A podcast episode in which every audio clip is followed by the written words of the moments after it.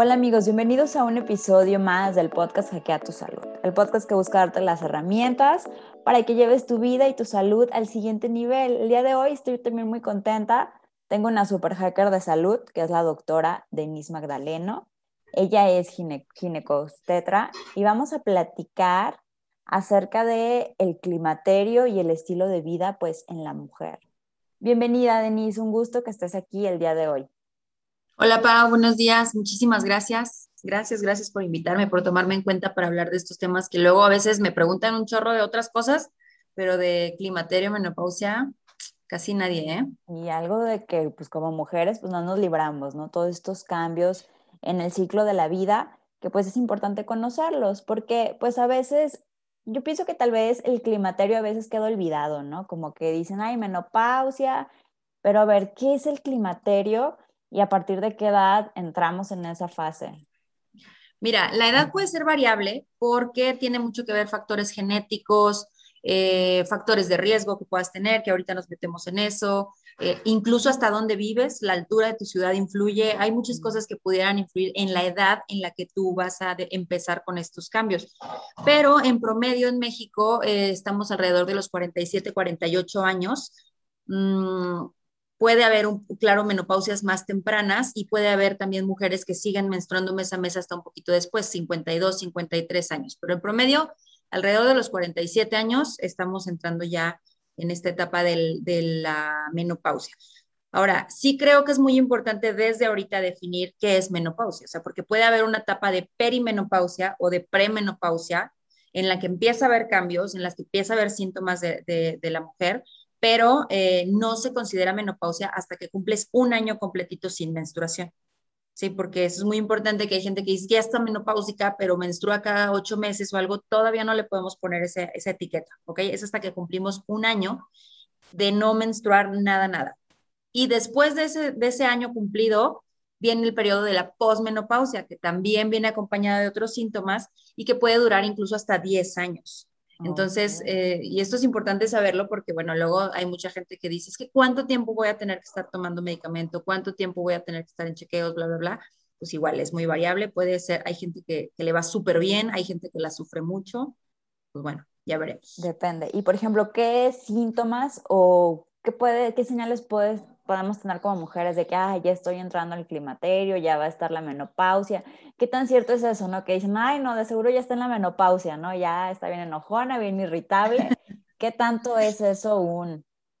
Mira, eso es mucho mito porque em, tendemos a asociar una, una mujer que ya está menopáusica con una mujer que, que es pues más irritable, ¿no? Como que eh, tiende a ser más eh, cambios de humor más drásticos y demás, que bueno, claro que, las hormonas tienen que ver con ese asunto, pero muchas veces en esa etapa de la vida en la que empezamos con, con los cambios fisiológicos de la menopausia, eh, también entran otros factores y podemos tener enfermedades crónicas y también podemos tener eh, trastornos depresivos y podemos tener otras cosas que no necesariamente van a ser la menopausia. No es muy común que mujeres ya arriba de los 40, 50 años tengan algún problema depresivo, algún problema de ansiedad, algún problema de otras cosas que no necesariamente va a ser la menopausia, ¿no? Pero bueno, todos los demás eh, datos que podemos darnos una idea de que ahí viene la menopausia es que las menstruaciones empiezan a ser irregulares, eso de entrada, o sea, que, que ya no estoy menstruando mes con mes, empiezo a tener ciertos retrasos.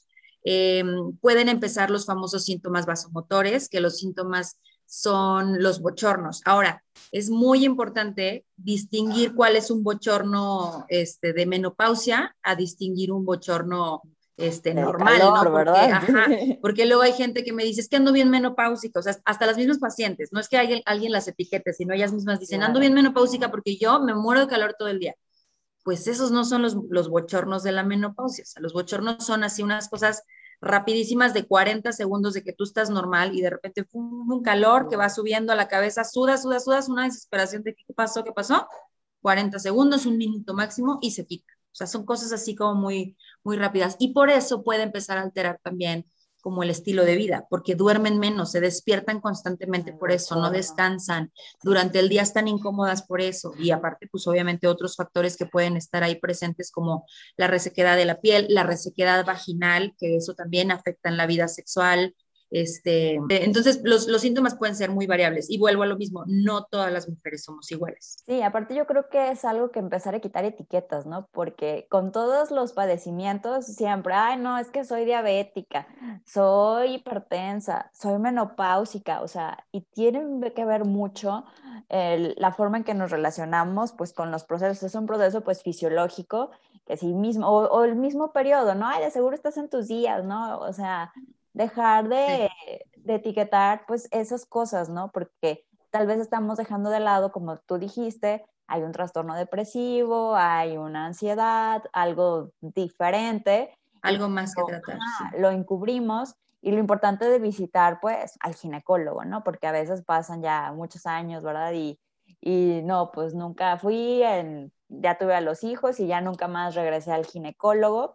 Entonces, pues estarte revisando, ¿no? Todos los niveles hormonales y como tú dijiste en la piel, pues los niveles de estrógeno pues van bajando y pues sí, pues tendemos a acumular más grasita, pero luego también eso con la ganancia de peso, ¿no?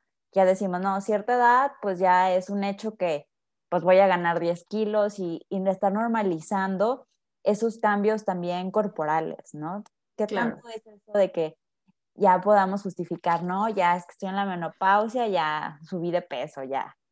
Mira, eh, es real que las pacientes que más sufren, digamos, de, de, síntomas durante la menopausia son las pacientes que tienen factores de riesgo previos como estos, como por ejemplo pacientes que tuvieron obesidad durante toda, durante toda su juventud y vida fértil, digamos, pacientes que tienen enfermedades crónicas, diabetes, hipertensión, este, una dislipidemia, o sea, colesterol, triglicéridos altos, eh, pues como tal el síndrome metabólico, ese tipo de pacientes sí tiene más riesgo de pasarla más mal, ¿sí me entiendes? De hecho, se considera eh, muy importante que tengas un muy buen control de tu presión arterial, de tu, de, tu peso, o sea, checarte tu hemoglobina glucosilada a partir de tal edad, etcétera, para ir como previniendo que no este, la vayas a sufrir tanto. Entonces, sí se justifica en parte decir, eh, pues ya tengo 50 años y la estoy pasando muy mal por la menopausia,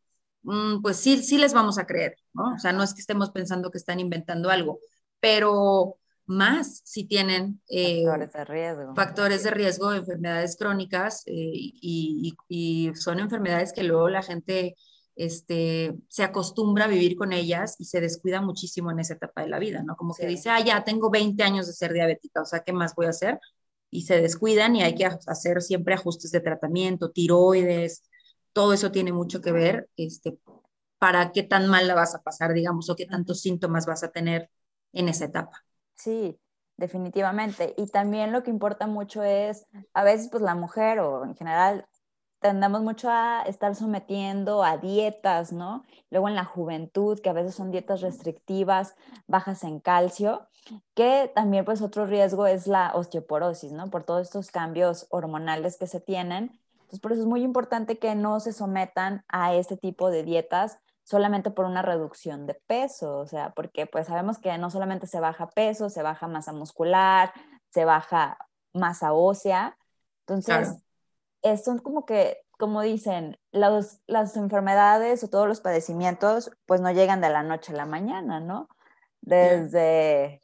No, tienes, tienes que estar muy asesorada por un profesional, ¿no? Este, porque tienes que tener vigilancia del proceso que quieras llevar. O sea, nunca es tarde para empezar a hacer ejercicio, nunca es tarde para meterte en un régimen alimenticio más sano. Este, no, no porque ya estés en la menopausia o te lo vamos a prohibir o algo, pero sí tienes que ir guiado por un profesional porque tú lo que quieres es mejorar calidad de vida. Y a lo mejor te están doliendo las rodillas y te están diciendo que es por sobrepeso, pero te metes una dieta que bajas así y además estás en esa etapa en la que el mismo, la misma baja de estrógenos te va a hacer que, el calcio no se meta tan efectivamente al hueso y entonces empiezan los problemas, como tú dices, de osteoporosis, osteopenia primero y luego osteoporosis, riesgos de fracturas y demás, que son silenciosos totalmente. Entonces tienes que tener una dieta guiada siempre. Tienes que tener una suplementación eh, eh, adecuada. O sea, sí puede ser que te indiquemos calcio y te indiquemos vitamina D, y, este, y a lo mejor algún otro medicamento según cómo vayan saliendo tus estudios. Se pueden hacer exámenes de sangre para medir hormonas y ver qué tan cerca estás de la menopausia, cuáles son tus riesgos y demás. Pues sí, pero todo es en conjunto, o sea, es un manejo eh, multidisciplinario, Como, como decimos siempre, o sea, puede ser tu ginecólogo o tu endocrinólogo, porque la menopausia también la ven los endocrinólogos, o eh, tú eh, profesional de la nutrición, este, tu asesor en el gimnasio, o sea, depende mucho. lo que tú psicólogo todo quieras sí y sobre todo eh porque te digo que digo que levante la mano la que no tiene algo ahí que arreglar o sea, todas no y entonces más cuando ya pasaron unos años, cuando ya, este, además de lo, del trabajo, de la familia, de lo emocional, viene lo físico también. Entonces, siempre, tener un apoyo sería lo ideal, ¿no? Que todas tuviéramos eso, que buscáramos esa ayuda. Sí, sabemos que a veces, pues, eh, la economía o demás, a veces no todo el mundo, pues, podemos tener acceso, pues, a todo lo, el equipo de salud, ¿verdad?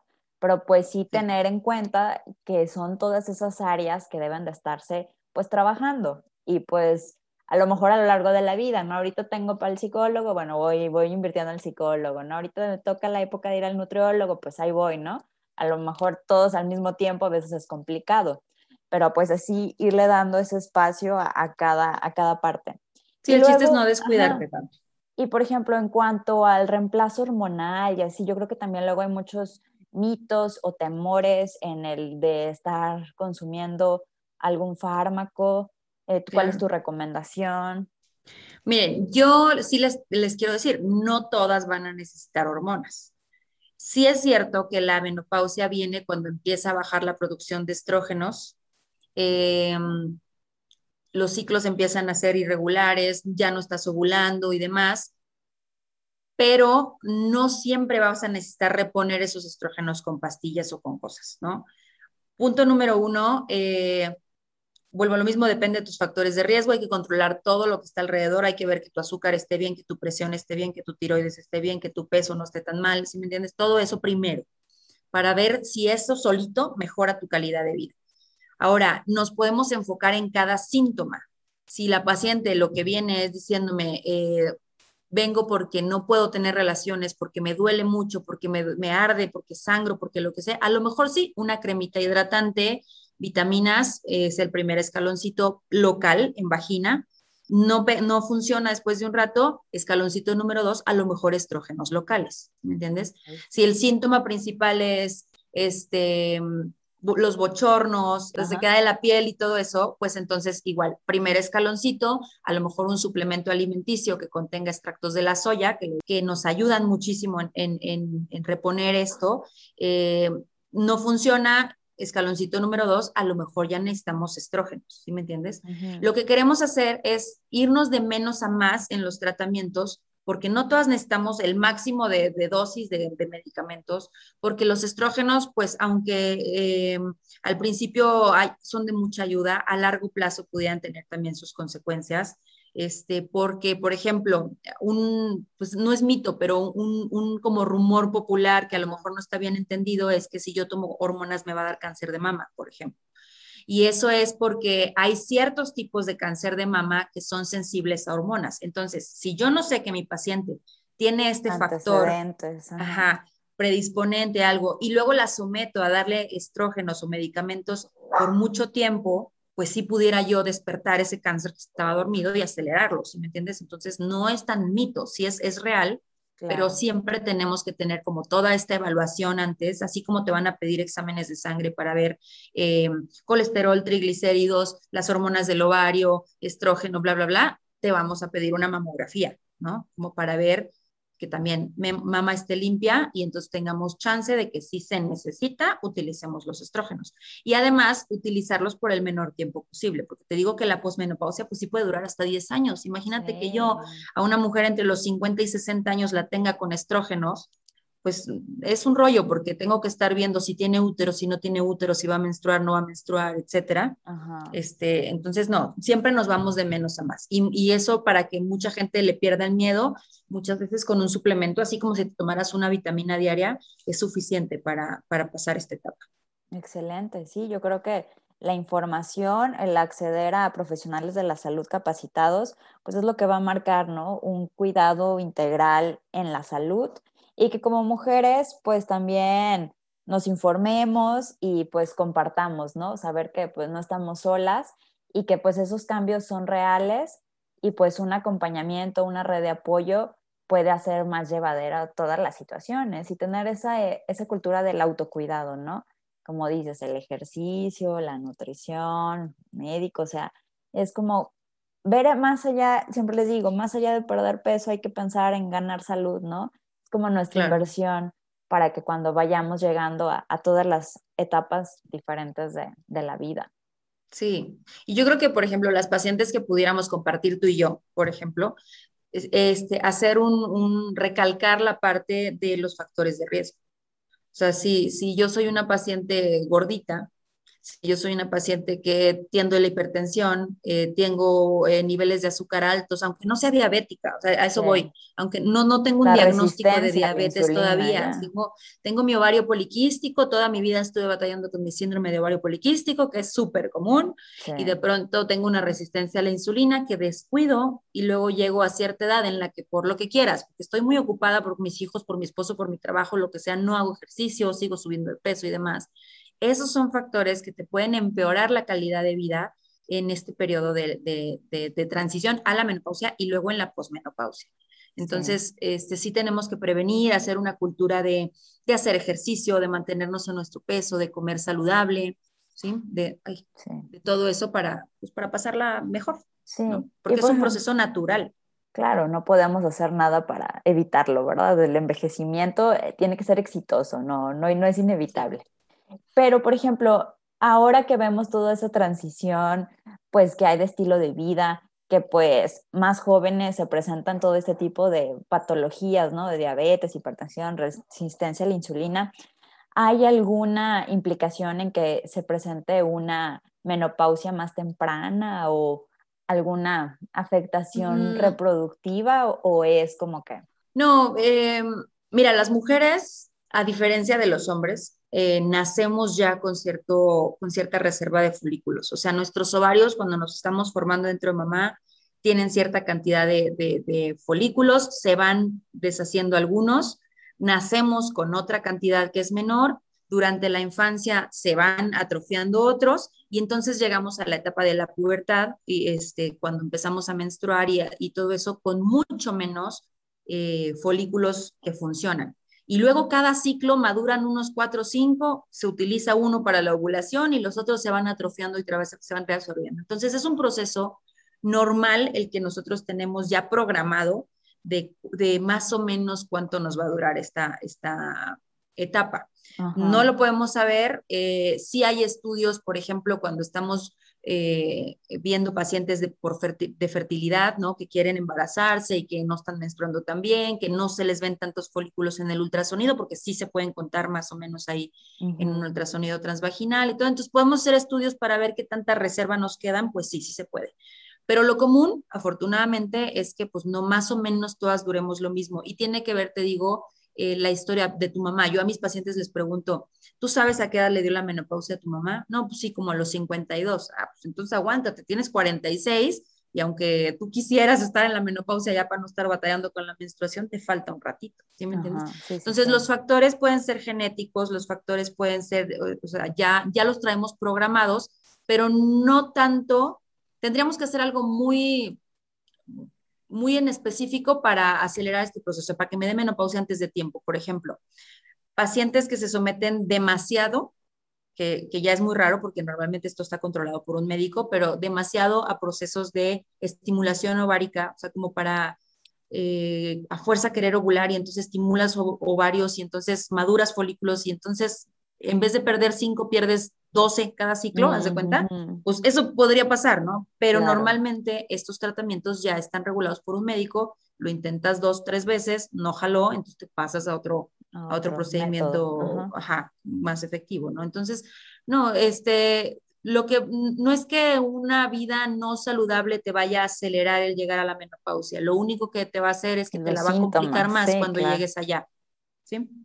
Sí, los síntomas van a ser más severos. No, pues muchísimas gracias, la verdad súper interesante.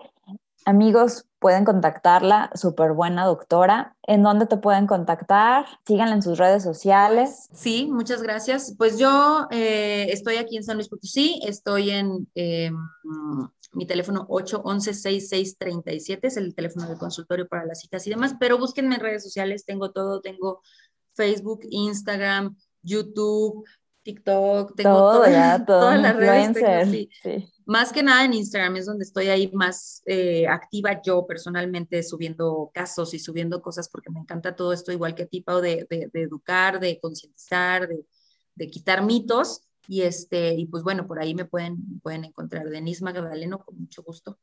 Ahí nos vemos. Ok. Muchas gracias, muchas gracias amigos. Yo soy la nutrióloga Paulina Torres y pues escríbanos cualquier duda, comentario o alguna otra inquietud relacionada con la salud de la mujer, pues aquí estaremos platicando más seguido. Muchísimas gracias. Hasta luego. Bye, gracias.